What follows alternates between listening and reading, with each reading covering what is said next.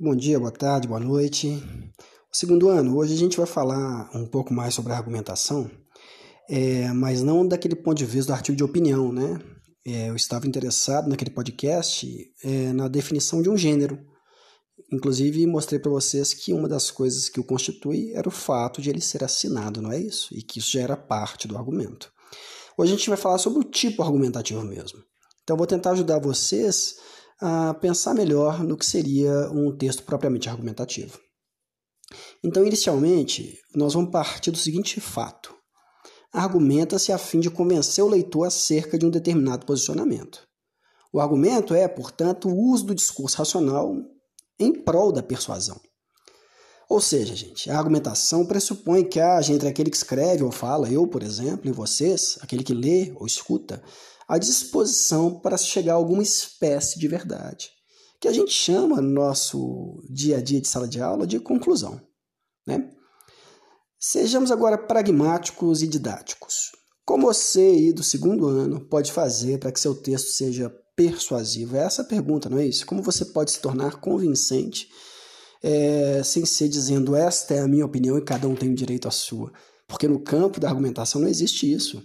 Argumentar, argumentar é querer convencer um outro acerca de um posicionamento a partir de algumas premissas. Não é isso? Mas como é que se faz isso, professor? Então, no primeiro ponto aqui, eu vou de novo é, fazer menção a Aristóteles, tá? Porque ele de fato é o primeiro filósofo que sistematiza como que o discurso da argumentação ocorre. Ele não só elenca como isso se dá no campo da política, no campo judiciário, como ele também procura ensinar como se faz isso. Então, vou pegar três pontos que ele, que ele focaliza. O primeiro, ele chama de invenção. O que é invenção? Vou traduzir de maneira muito clara para vocês aqui. Seria você perguntar assim: você tem que fazer um texto argumentativo, você se pergunta o que é que eu sei sobre isso e como eu posso saber mais sobre isso. Ou seja, é o ponto da pesquisa. Você tem que achar o que dizer. Né? Eu tenho que achar o que dizer sobre determinado assunto. Então, assim, não é o que eu sei sobre isso sem consultar o mundo. Eu vou consultar o mundo, abrir livros, abrir sites, ouvir um podcast, assistir um filme, né? Ler livros, quem sabe. Então você vai ver sim, o que você sabe sobre o tema. E depois de pensar isso, como você se posiciona em relação a ele? Então, o que, é bacana? Que você faça um planejamento, né? Que você anote quais são as suas premissas. Ou seja, as provas que você vai utilizar para alcançar uma conclusão. Se as provas utilizadas por você forem convincentes, a sua conclusão vai ficar clara e límpida.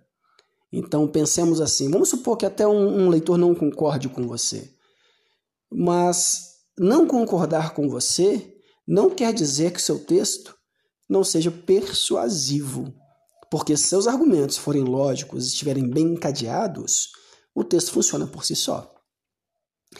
É, o segundo ponto, então, o primeiro ponto é a invenção, você tem que achar o que dizer sobre o texto. Né? A invenção é no, no termo de Aristóteles. O segundo ponto, ele chamava de disposição. Vamos é, falar em termos claros, é a organização do seu texto. Né? Como que você vai fazer para que as suas premissas, os seus argumentos, sejam dispostos da maneira mais eficaz e eficiente possível? Então, a velha história da sua introdução, você vai começar como? Você vai fazer uma contextualização?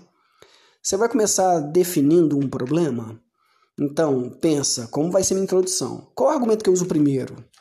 Eu vou fazer um texto de modo gradativo, por exemplo. Primeiro, o argumento que eu acho que é particular, para depois eu alcançar um argumento geral. Então, o segundo ponto é a organização do seu texto, a disposição dele. O terceiro ponto, que Aristóteles chamava de ornamentação, né? que parece enfeite, não é isso, gente? É, é, na verdade, a correção gramatical do seu texto, ou seja, a revisão.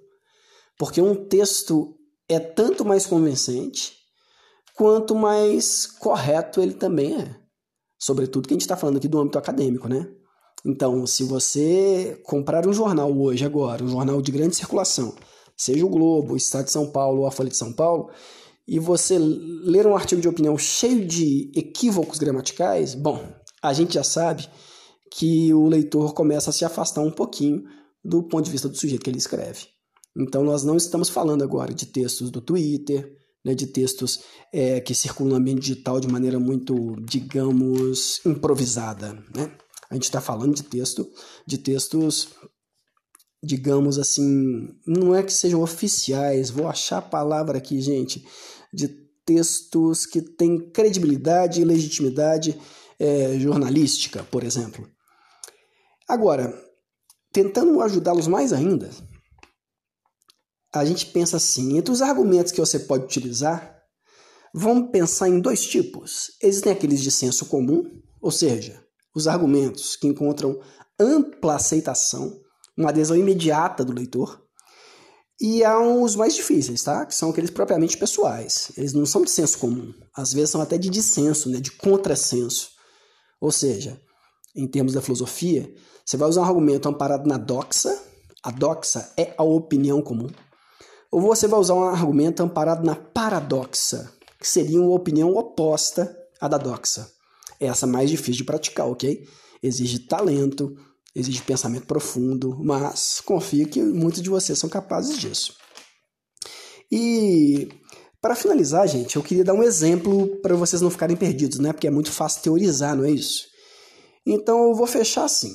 A fim de ser claro, se eu, Rafael, escrevesse um texto sobre a questão se a arte deve ou não ter algum limite, eu faria da seguinte maneira. Eu vou usar agora o croqui do meu texto para vocês verem o que, que é isso.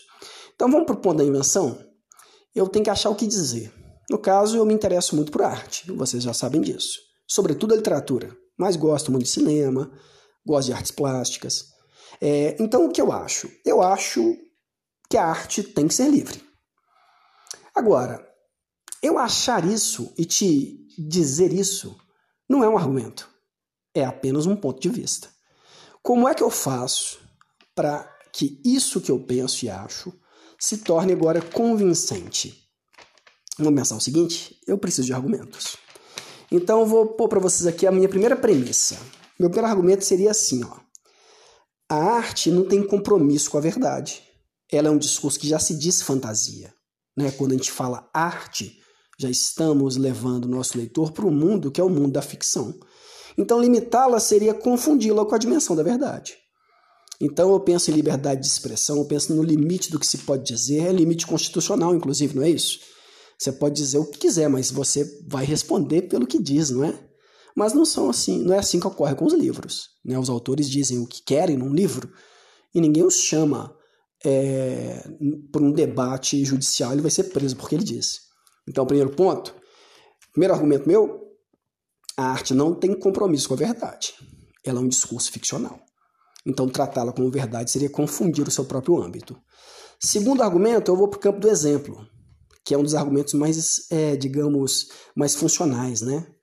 Então, eu acho que a arte deve ser livre também, porque eu conheço exemplos que mostram que todas as vezes que se tentou limitar a arte, o que houve ou foi fracasso ou foi empobrecimento. Vou dar um exemplo aqui para ser claro. É, existe um grande livro do realismo francês chamado Madame Bovary, publicado em 1857. Quando ele foi publicado, achou-se por bem que ele deveria ser julgado no tribunal por imoral. O livro atacaria, atacava uma das instituições da burguesia mais importantes, o casamento. Então, o escritor Gustave Flaubert faz um livro em que há uma mulher adúltera e que encontra prazer em ser adúltera. O que acontece? Então, um juiz tenta fazer com que esse livro seja proibido. Ainda bem que a defesa do livro ganhou e o livro não foi proibido. Eu digo ainda bem porque, olha o segundo argumento. Porque esse livro acabou entrando para a história como o maior livro do realismo ocidental. Então, olha o que, que o mundo confundindo a arte com a verdade, queria fazer. Queria proibir a publicação do livro, que na verdade era a afirmação da genialidade de um homem. Então, como concluir isso? Argumento 1, um, voltando, limitar a arte seria confundi-la com a verdade. Argumento 2, um exemplo, Madame Bovary, obra de gênio, e tentaram limitá-la. Então, eu concluiria concluiria assim: como a arte se afirma fantasiosa e pode ser a expressão da genialidade, ela precisa ser livre para dar à própria humanidade o que há de melhor dela mesma. Então, assim eu fecharia um texto. É claro que eu te mostrei aqui só quais são os argumentos que encaminham para a conclusão. O texto inteiro tem contextualização, não é isso? Eu vou escolher que palavras utilizar, o campo semântico certinho, vou fazer minha revisão, a correção gramatical. Mas aqui, espero ter ajudado vocês. É isso aí. Uma boa tarde para vocês.